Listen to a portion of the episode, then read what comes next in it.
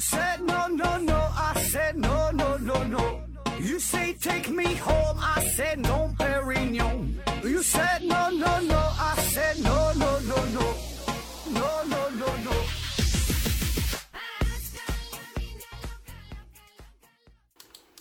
拼命探索，不求果。欢迎您收听思考盒子，本节目由喜马拉雅平台独家播出。呃，节目开始之前呢，咱先插播一条广告。呃，有人呢是匿名对老荣表白了。老荣呢，这是咱的一位老听友了，很多朋友也都应该知道这个人儿哈，名人。之前呢，在咱们节目当中公开是要寻找富婆，那这回呢是有一位听友啊，你给我发的微信，说呢是匿名啊，匿名在咱们节目当中呢，呃，对老荣说这么一段话。说，经过一年多对老荣的了解之后，对老荣有了一个全新的认识，发现老荣是一个很有文化、很有礼貌、有内涵、很有档次的男人。虽然他的头像非常的猥琐，但是他这个人呢，是一个非常正直、正义，脱离了低级趣味，有着崇高、有着崇高的人生追求。啊，这就这位。这位这个听友啊，花钱哈，搁咱这打广告，说了这么一段话。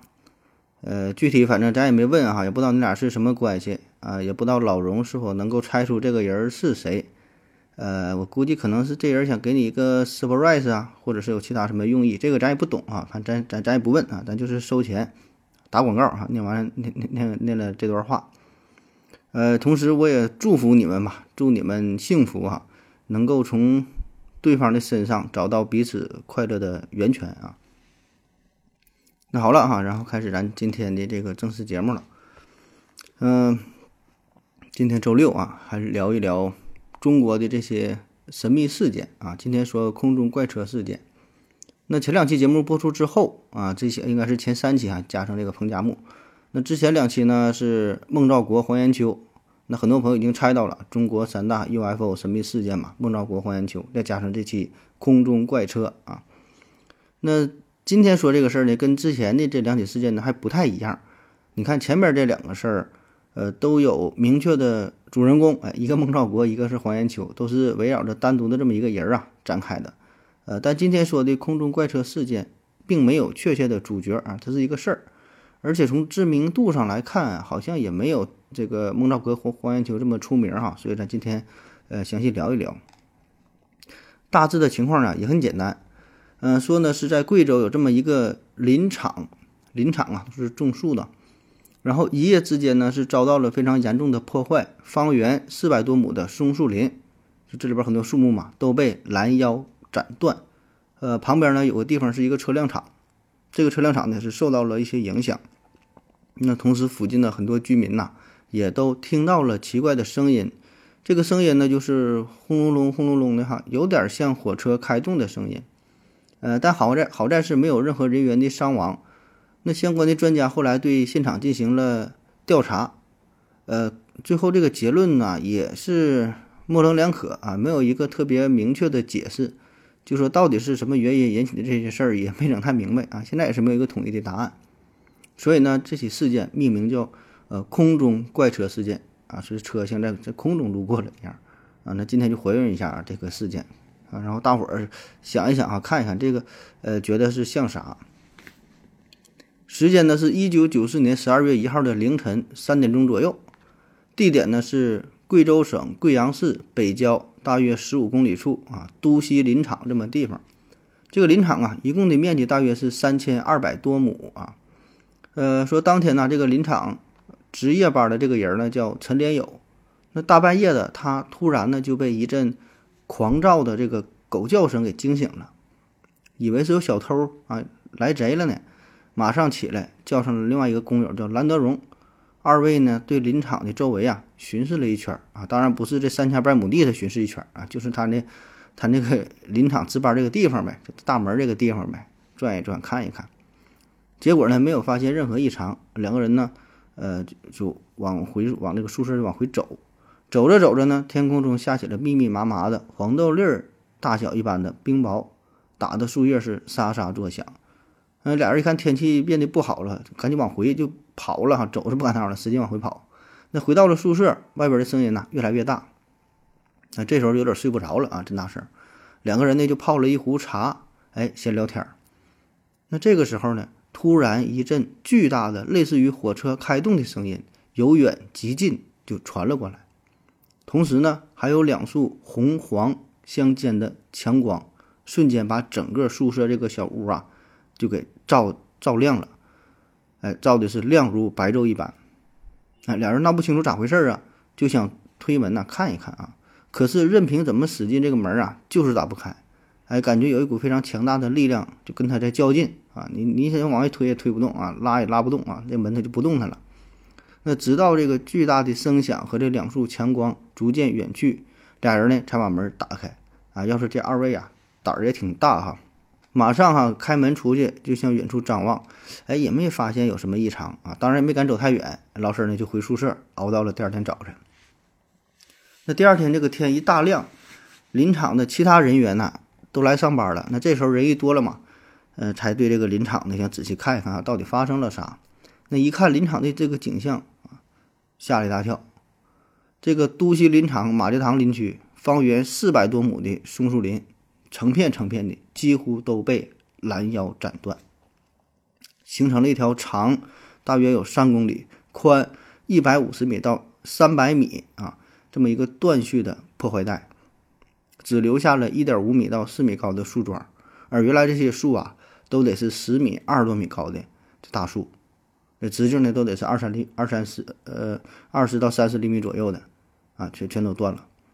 那折断的这些树干和树冠大多是都向西倾斜，呃，但也有特殊的哈，有一些这个就断树之间呢是有一些树安安安然无恙，没事儿，呃，也有一些树呢是被这个连根拔起的，啊，啥样都有。那绝大多数都是被拦腰斩断的。那更诡异的是呢，地面上这个落叶呀完好无损，啊，也就几乎是没有被风吹过的痕迹。那么这个林场旁边简易的工棚啊，也是毫发无损。就感觉这种破坏呢是带有明显的选择性啊，并不是无差别的群体性的打击。但是附近的厂房支撑厂房的钢管，哎，有的呢却被截截断了啊。然后这个屋顶的这个石棉瓦呀也被掀飞了，哎，但是人员都没有伤亡。在距离都西林场五公里的都拉营贵州铁道部车辆厂，也同时是遭到了严重的破坏。这个车辆厂厂房房顶上有很多这个玻璃钢瓦也都是被吸走了，厂区的砖墙也都被推倒了，啊，有有几根这个钢管柱子也是被切断或者是压弯了。更狠的是，这里边有一个重达五十吨的火车车厢。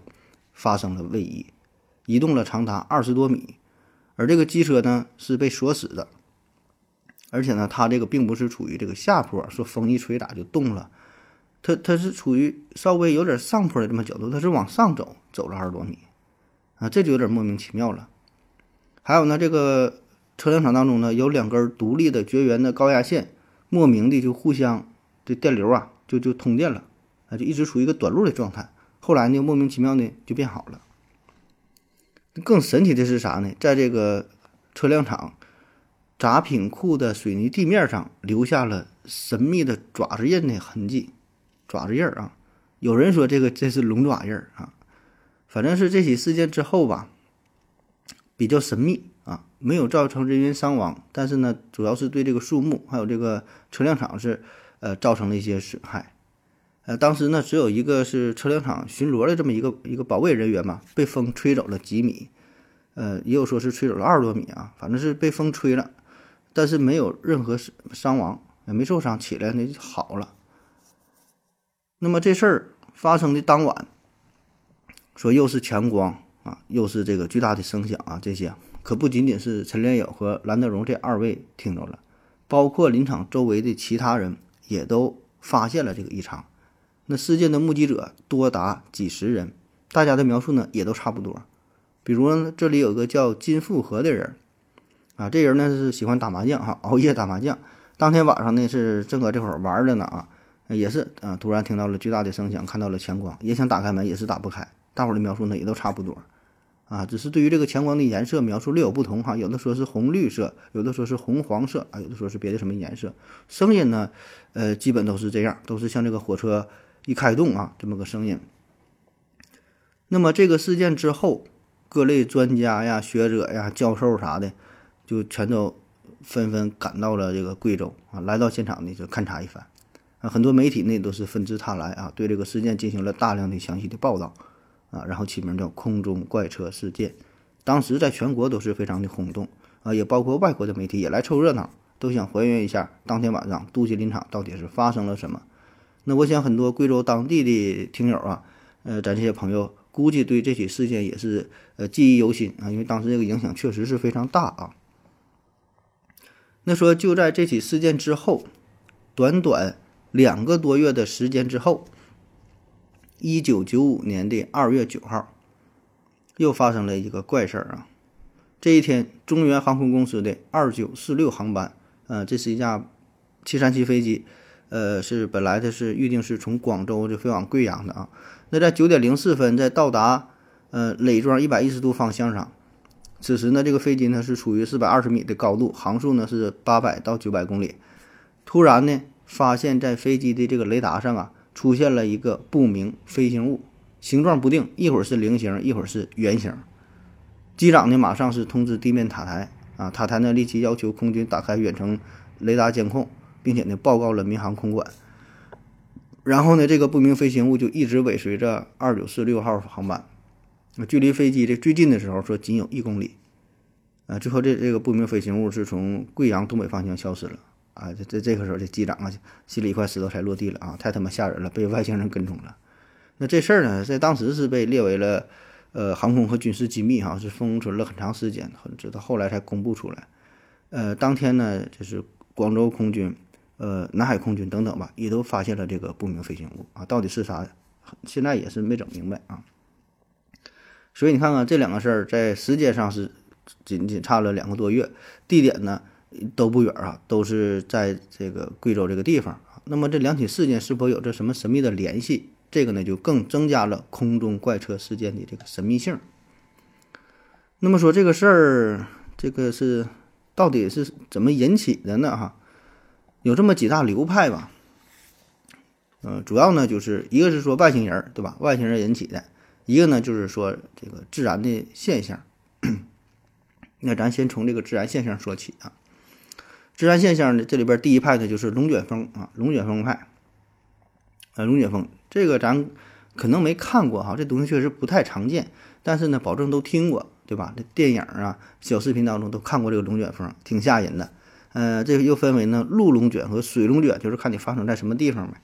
其实呢，这是一种小范围的剧烈的呃旋转气流，也是一种比较严重的气象灾害。那它经过的地方。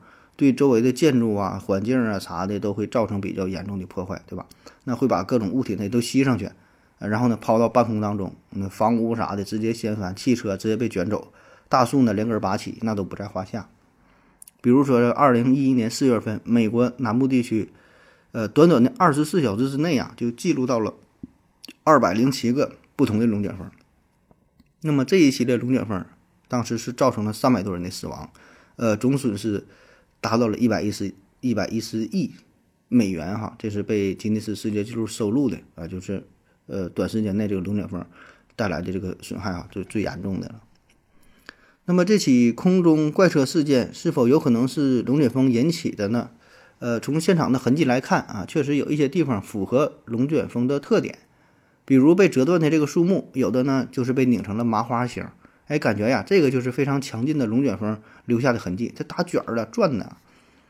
那同时呢，这个龙卷风呢来的时候也会伴有这个电闪雷鸣，所以呢，目击者说看到了什么强光啥的哈，打不开门呐，啊，这些也挺符合龙卷风的特点。外边风力特别大，对吧？你打不开门，也可以用龙卷风去解释。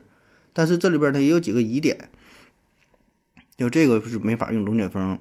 来解释的啊，因为咱刚才说了，都西林场的这个地面上有很多的落叶，这落叶没有被破，没有被破坏，完完整整的还在地面上。如果这是龙卷风过境的话，这个这个树叶啊，不可能老老实实待着不动。还有呢，咱说这些树木啊，倒的方向呢比较一致，这都是向西倒的。如果要是龙卷风的话，应该是四面八方转圈啊，对吧？不可能都向一个方向啊，不可能说都往一个方向吹，那就不叫龙卷风了。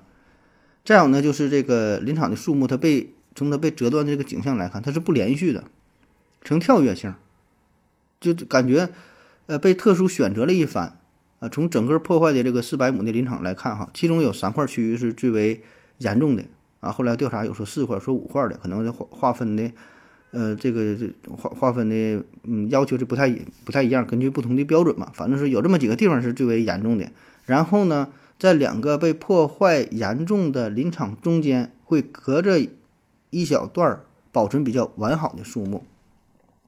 那么这个呢，也不太符合呃龙卷风的灾害特点，因为啥呢？龙卷风它要吹的话吧，贴着地面走，对吧？它挨着走，这玩意儿它不可能，它是它是跳跃的，那中间不可能有好的地方，对吧？它应该是这一大趟都被破坏了才对。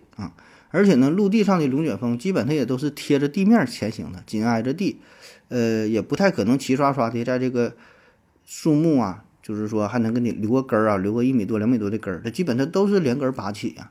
所以呢，这些是不太符合呃龙卷风的地方啊。再有就是说龙卷风的话，它旁边附近有一个叫做呃冷水村的鱼塘，还有叫一个度假坟的这么这么一带有个水田，就这个。水塘啊，这个鱼塘啊，水田呐，这些水呀、泥啊，这些都没被影响。如果龙卷风到的话，会对这个水塘这些也会有很大的破坏啊，这是完好无损的。还有一个很大的一点呢，就是龙卷风的时间。龙卷风的生成呢，一般都是在春天、夏天、秋天这时候比较多，唯独冬天呢是比较少见的。而这个空中列车事件恰好呢发生在十二月一号啊，其实这时候有点冷了哈。呃，不太符合这个时时间上这个这个特征。那再从这个位置上来看呢，龙卷风呢一般是比较容易出现在平原地区啊，或者是比较开阔的水面啊，陆龙卷、水龙卷，它都是一个比较开阔的这么一个地方。但是都西林场啊，它是在贵州啊，贵州这个地方本身就是呃高山呐、丘陵比较多呀，它是这么个地带，地势不平，而特别是都西林场，它是在海拔一千二百米左右哈，这个位置呢并不适合。呃，龙卷风的自然形成，而且就说从整个贵州省来看，呃，起码的有记录以来，贵州省最近七十年的这个气象历史上来看都没有龙卷风的记录。所以呢，这个事件发生的这个地方啊，还有再加上这个时间都不符合龙卷风的特点。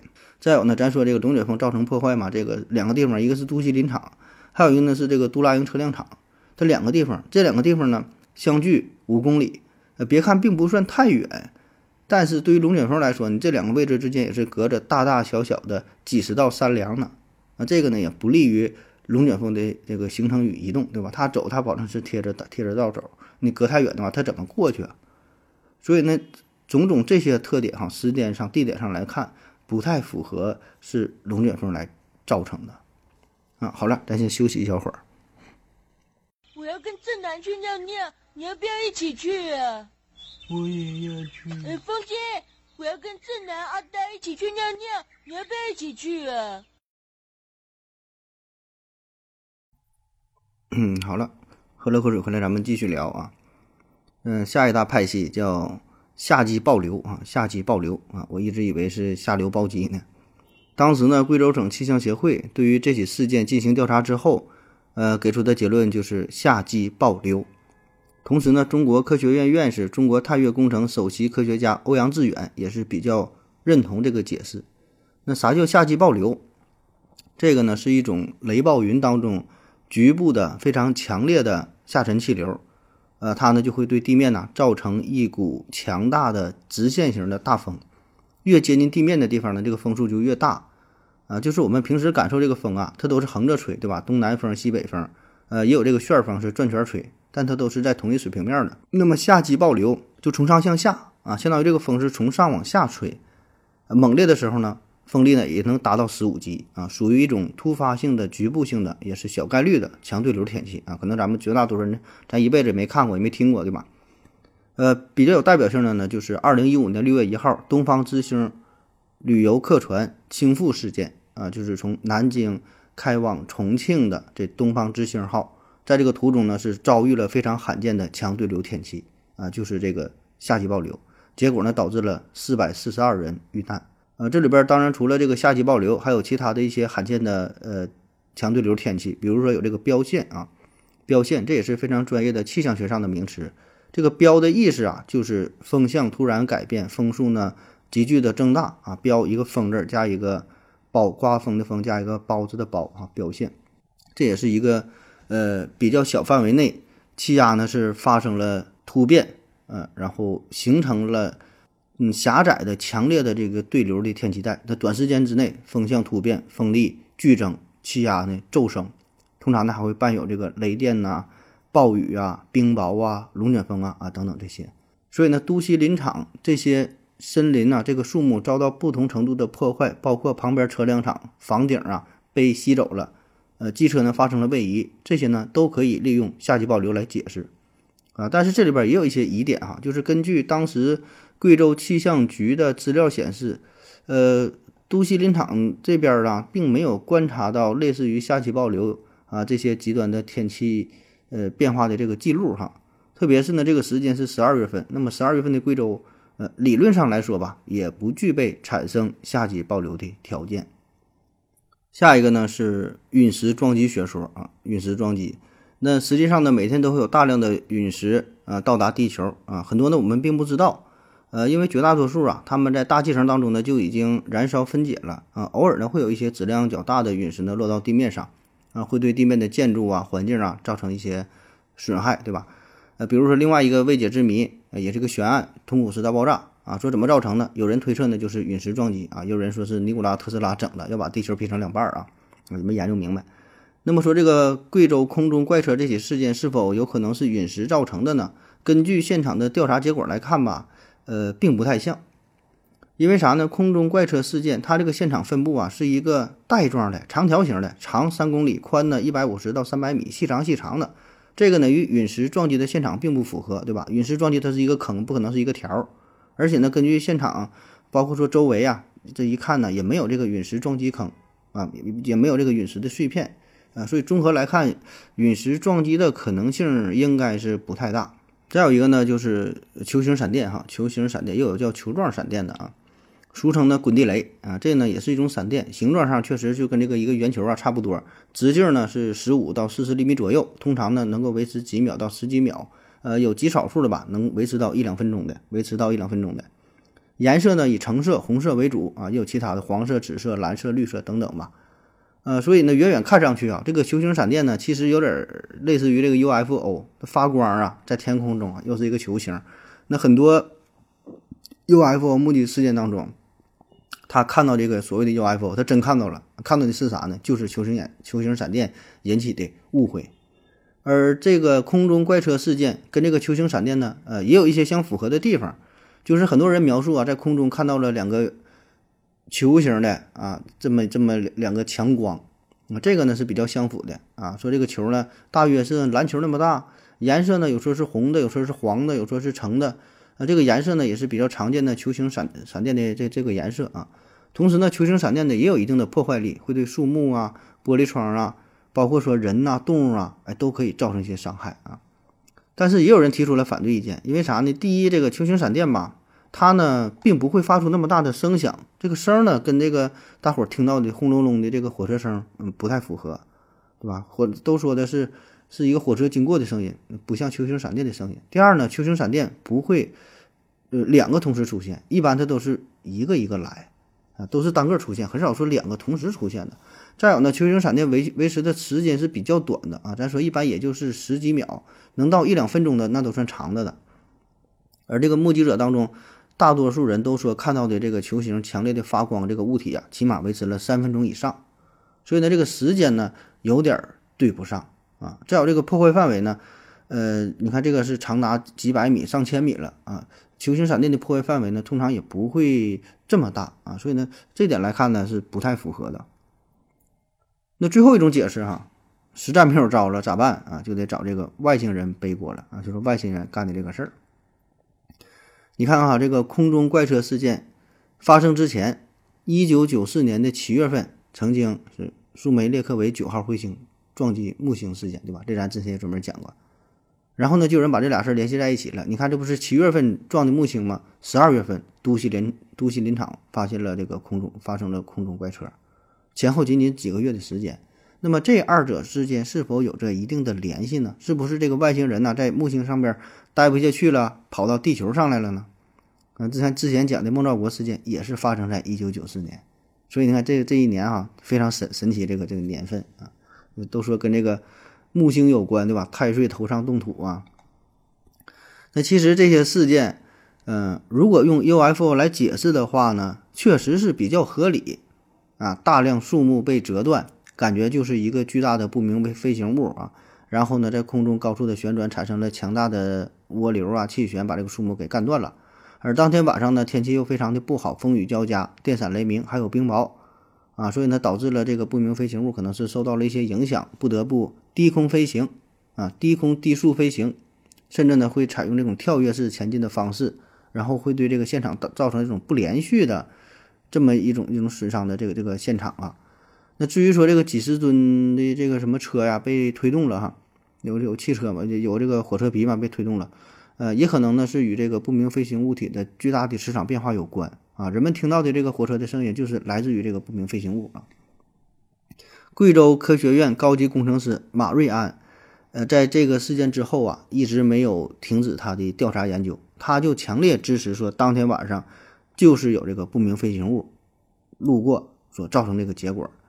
马瑞安呢还提出了一个理论啊，叫做射流推进理论。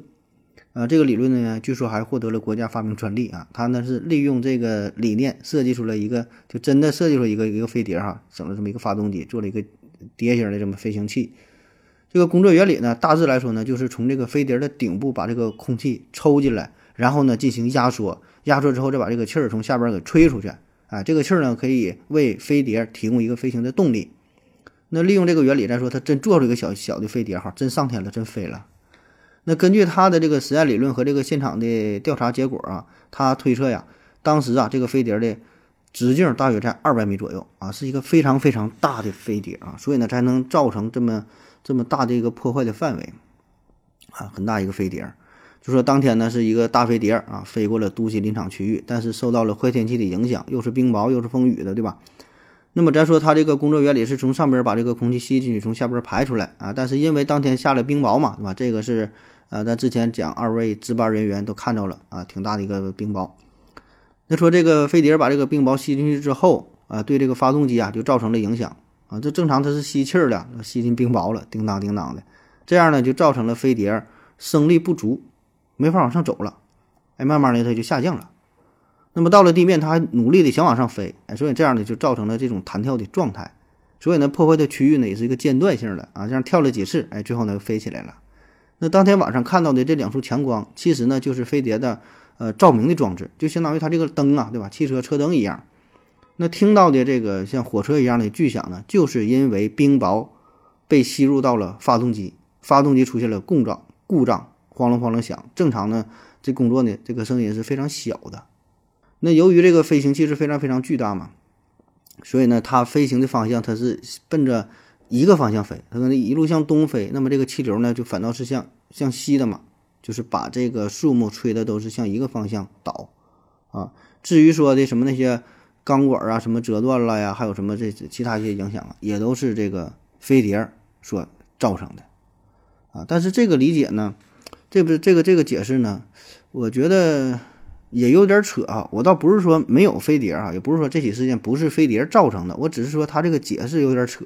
因为啥呢？如果真是飞碟来的话，它能从外星系从别地方飞到地球，就进行星际旅行，飞这么老远，对吧？能到达地球，它不容易啊。那你说他就能怕地球上这个刮风下雨啊，呃，打雷下雨冰雹，这就受不了。你这你飞碟，那你啥质量啊？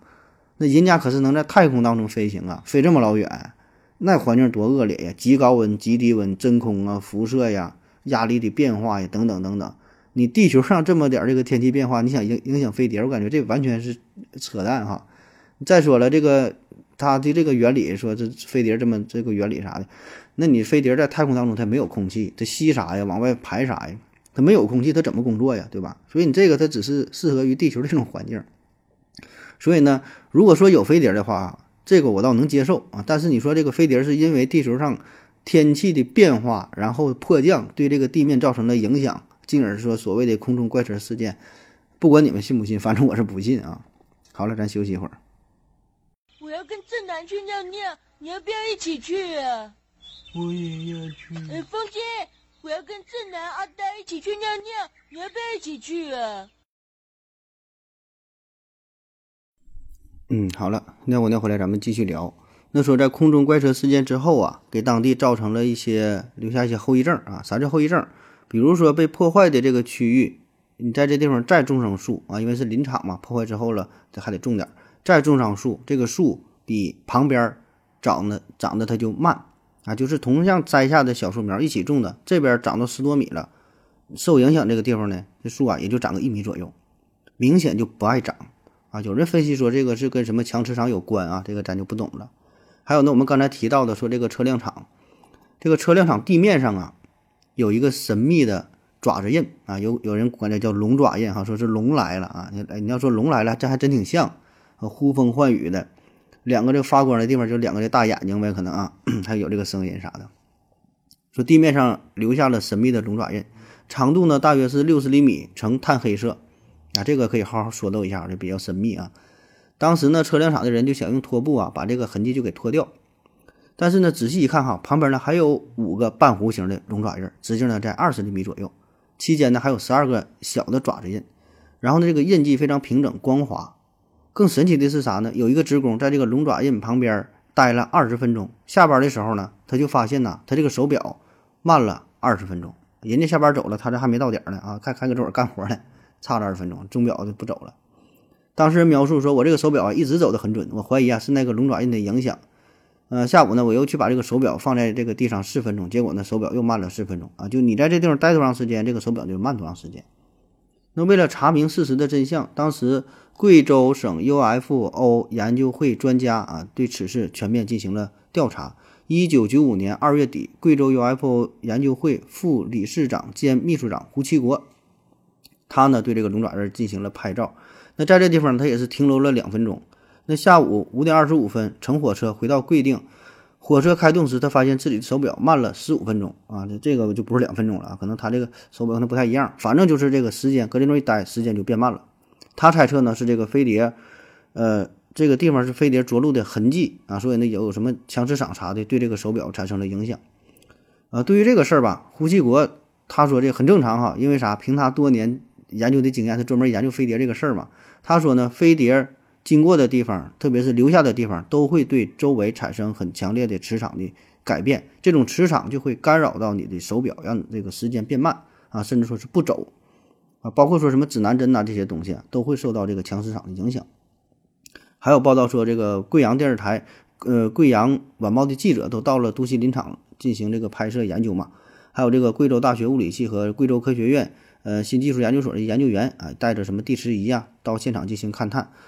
呃，结果呢，这个摄像机被磁化了，嗯，金属片了挡住了镜头啊，还有一个相机和这个这个胶卷也是很很神奇，当时用胶卷了，这胶卷呢就在这个地方拍摄的胶卷自动曝光不显像了，然后在别地方拍的这个这个这个照片啊，哎就就正常，包括地磁仪啥的，本身你想测这个磁场，到这时候失灵还不好使了。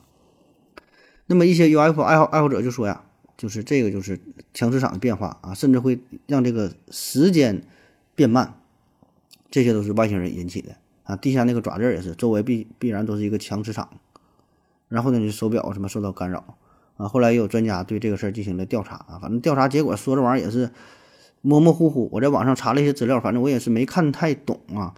呃，我觉得不是我理解能力不行，是他写的这玩意儿真不明白他。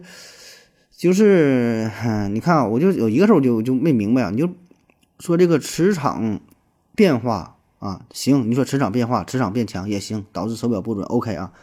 那么你这个到底是单纯的对于手表的影响，就是指针不走了，还是说时间变慢了？就这两个事儿，一个是手表不准，对吧？手表不准这个很正常，没啥神奇的。不用说什么强磁场，拿块磁铁，手表往这一吸，这指针不走了，它也变慢，对吧？这是手表指针受影响，但时间没有影响，时间还是正常的流逝啊。还有一个呢，就是说，如果说是时间受影响的话，那就是另外一回事了，那这就神奇了。啥叫时间受影响？就是你正常烧一锅水，搁这地方，你可能是比如说十分钟，这一锅水烧开了啊，你放这个什么龙爪印旁边，时间变慢嘛，你烧二十分钟，烧十二分钟，这个水才能烧好，这个叫时间变慢。但是我查了这么多数据，也没说明白到底是时间变慢，还是说本身手表变慢啊？你要手表变慢，这个它没有什么神奇的，对吧？那磁场变化，它就是这个指针它不准了嘛，还整什么外星人啥的这。那么关于调查这个事儿啊。呃，也挺神奇的，这里边还有这么一个小插曲啊，说的不知道真假的。呃，就说啥呢？这个杜拉营车辆厂啊，有一根直径十厘米的这个钢管嘛，是被水平切断了啊，这引起了很多人的关注啊。就是这个通常可能不会形成这个结果哈。据说呢，当时是北京空军有一位大校、两位少校专门啊到了这个杜拉营车辆厂啊，要调查这个事儿。就想把这个钢管借走，回去看一看，分析一下，但是呢，被拒绝了，没带回去。啊，据说还惊动了上边的这个大领导啊，然后也是没同意啊，也不知道咋回事了。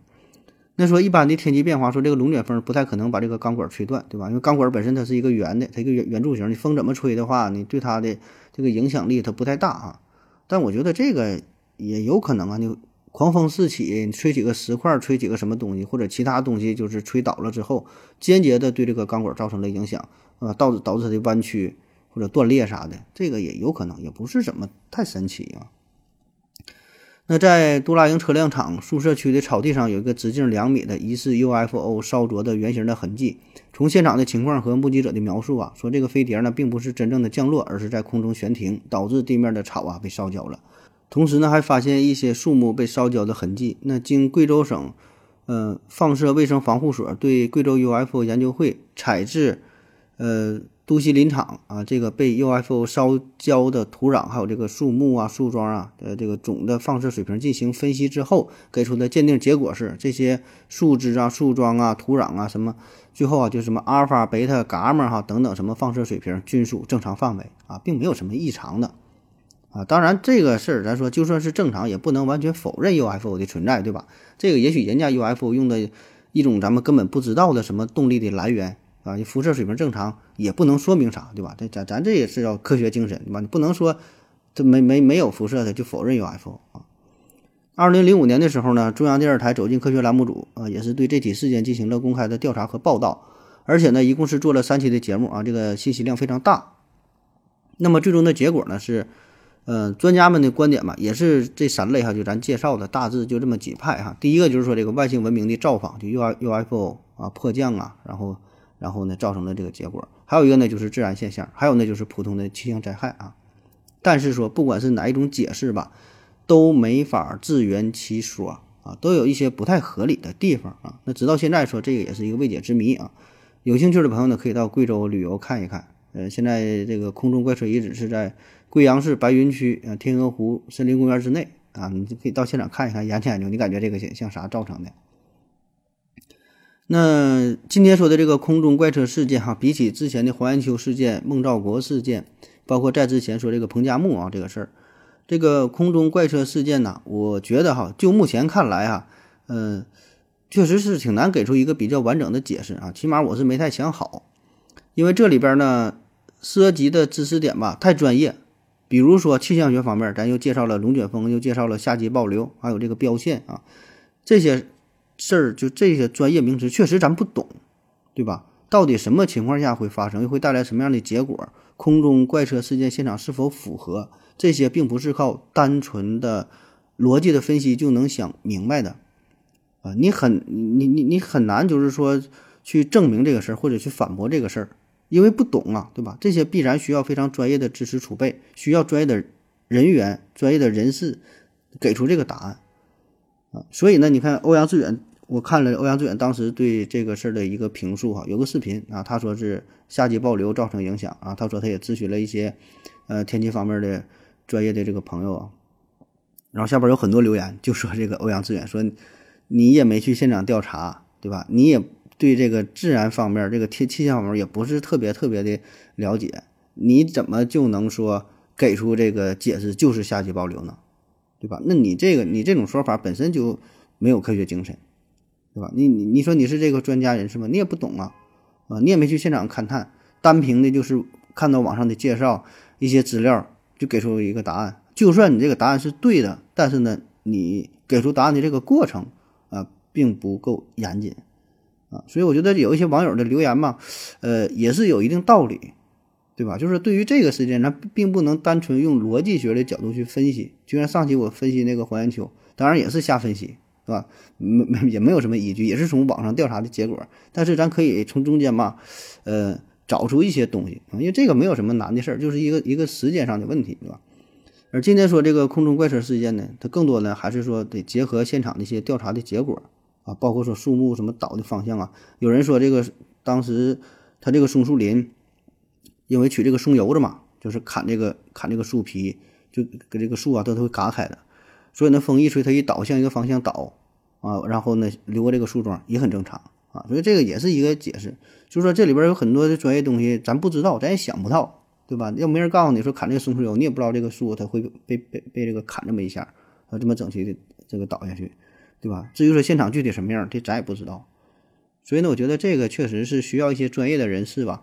呃，给出一些结果，嗯，然后我能想到的就是说，这个有没有可能是另外一种非常非常罕见的什么什么自然气象一个什么现象啥的，就是可能我们从来没有记录过，从来没有遇到过啊，或者说发生在咱们中国比较少啊，咱们对这方面研究比较比较少呢，有没有这种可能性，对吧？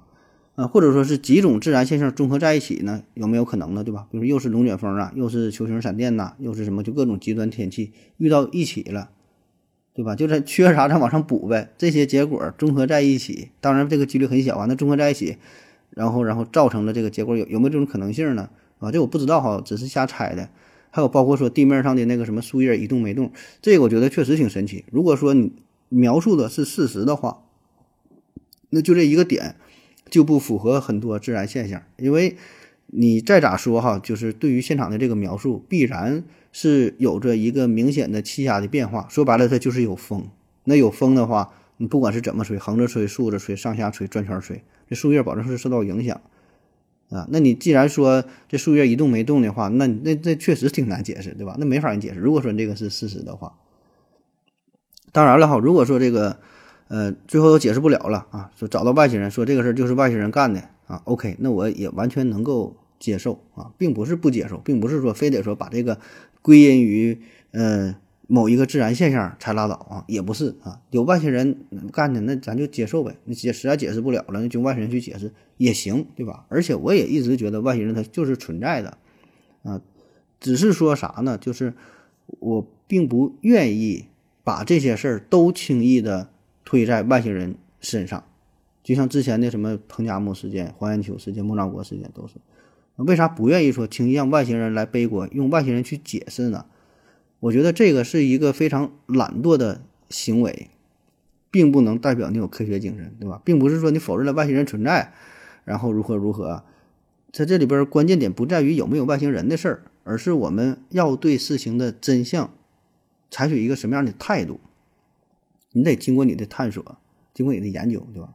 并不是说，哎呀，你你你不接受外星人，你就就没有科学精神啊？你没有这个开放的、包容的态度，是吧？完了就说你这个思路啊比较窄啊，怎么怎么地的？我觉得恰恰相反啊！如果你什么事都找外星人的话，只能说明你知道的少，你你想的太少，你思路才窄啊！因为所有这些事儿，不管咱讲的这一系列，包括说其他的未解之谜，这是多了去了啊！恐龙的灭绝、金字塔的建造、百慕大三角啊。什么复活节岛的石像啊，尼斯湖水怪呀，啊，那这些事儿都可以往外星人身上推，啊，那那就没啥意思了。你不管啥外星人干的，外星人干的，那还研究个屁呀，对吧？那这事儿反倒简单了，啊，所以为啥要研究嘛？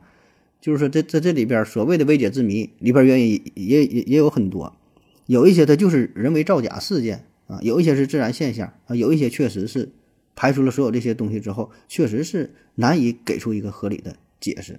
对吧？所以呢，现象很多种，都是要未解之谜，但背后的原因是不一样的。那至于说空中怪车事件属于哪一哪一种，我现在还不，我也不知道，对吧？咱也没有这个能力去研究。我只是说呢，应该是呃，采取这种态度去去对待啊，能能更好一些啊。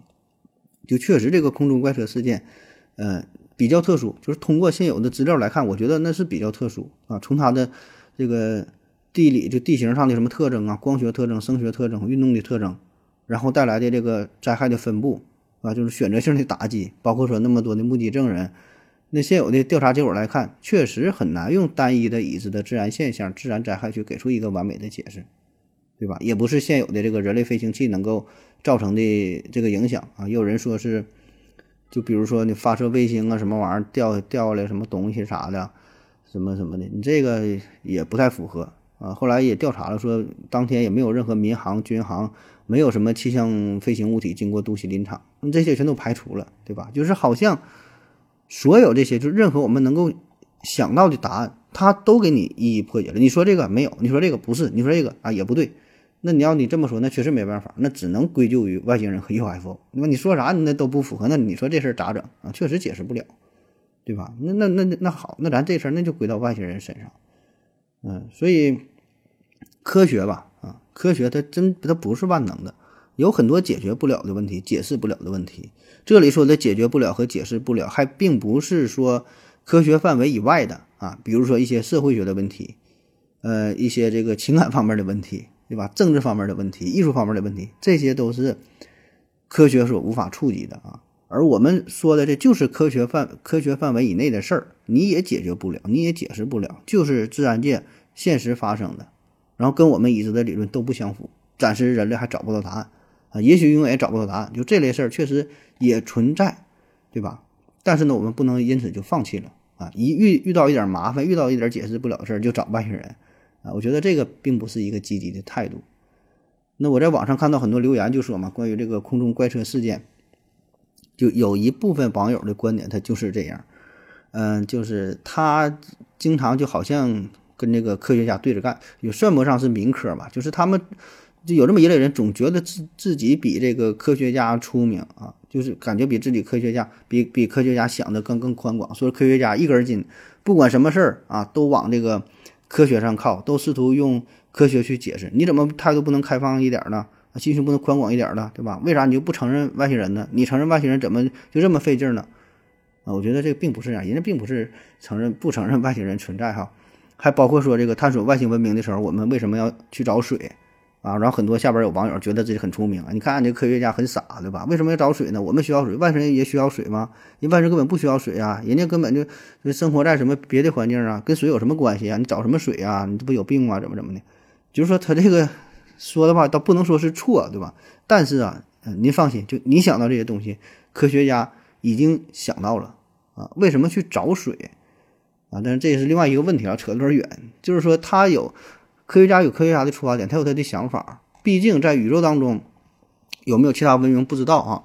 如果有的话，我们必然是假设先跟我们人类比较接近，对吧？也只有是这样的话，如果存在的话，这两个物种才能两个文明才比较相似，才能去交流啊。如果有其他物种的话，那跟人差的太多，甚至说不是一个维度的事儿，那他们还聊个屁呀？那还研究个啥呀？对吧？所以呢，自然是找一些跟我们比较相近的，而且呢，呃，从整个的这个就是。生物学来看，水呢也是一个非常重要的呃一个反应的介质，就说这个就是引申出会引引申出很多的问题啊，并不是我们的这么简单。那科学家也想也想到了，可能不需要水对吧？人家保证想到了，那你什么也不需要，那我们去找啥？总得找这么一个点吧，对吧？总得有这么一个突破的地方吧，啊，所以呢，这个我觉得还是保持一个平和的心态，能用这个更宽广的这个心胸啊。呃，接纳不同的观点、不同的态度，呃，然后呢，也不要说自己说呃掌握的这些知识啊，就是所有的全部啊，不要总想的，总以为说自己比别人这个看得更远啊。嗯，当然了哈，那今天这个空中怪车事件最后呢，也是没有找到，没有没有给出一个什么什么答案，基本也就是把网上的呃现有的这些研究吧，就是说了一遍哈。这个没有办法，这个确实是这个专业性太强啊。呃，有机会我得到贵州，我亲自考察一下吧，然后我再做一期节目，我能我估计能给出一个比较完美的答案啊，你就等着吧。那么好了，今天的节目呢就是这样啊。嗯，最后啊，咱就简单说几句，就是确实承认哈，就是宇宙当中吧，这地球上也是啊，有很多神秘的事件，有很多太多太多了未知的事情了，对吧？所以呢。呃，外星人存不存在啊？这另外一个话题啊。当然我我的观点呢，我认同是有啊。可以地球上一些事儿呢，也许就是他们干的啊。但是呢，他们是用什么方式干的？他们是又有什么目的啊？这个咱就不知道了啊。咱也不用刻意的去揣测啊。从某个角度来说呢，那外星人其实跟上帝也差不多啊。有一句话叫“上帝思考啊，人类思考，上帝就发笑啊”。呃，但是话说回来呢，人类不思考，那上帝不就是哭了吗？啊，好了，感谢你各位的收听，谢谢大家，再见。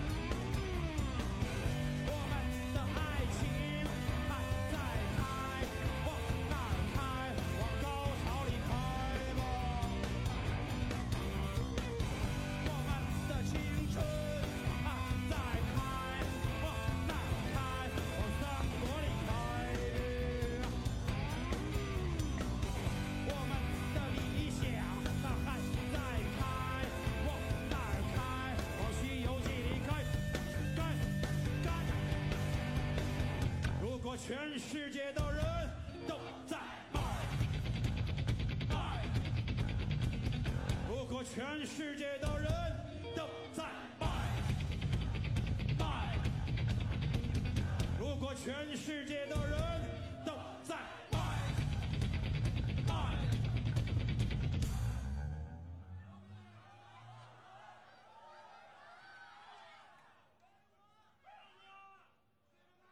强哥好像哭了。情到如此。今天大家可以看到啊，不是看到，听到，都是你们年轻前没听过的歌。今天只唱了前两张专辑的，后面的歌呢，今天没唱，因为我觉得看一场少一场。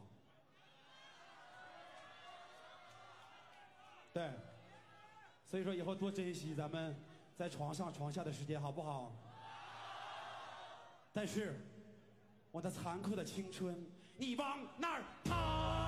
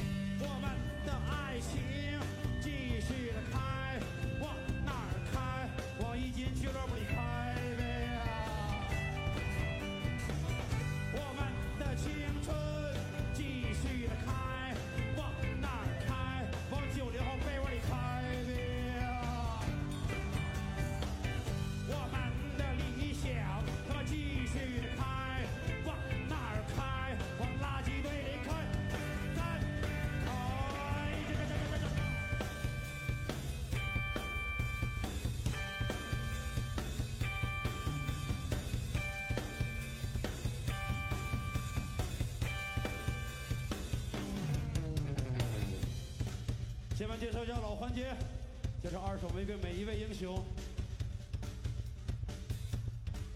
在我的左手边，伟大的吉他手亚兰。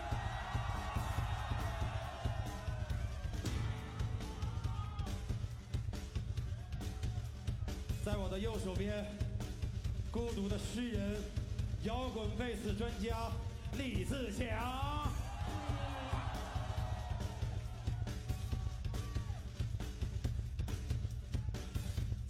是我们乐队的助理大个儿，这个人老四，啊不是民乐十五年的好基友二哥吴泽坤。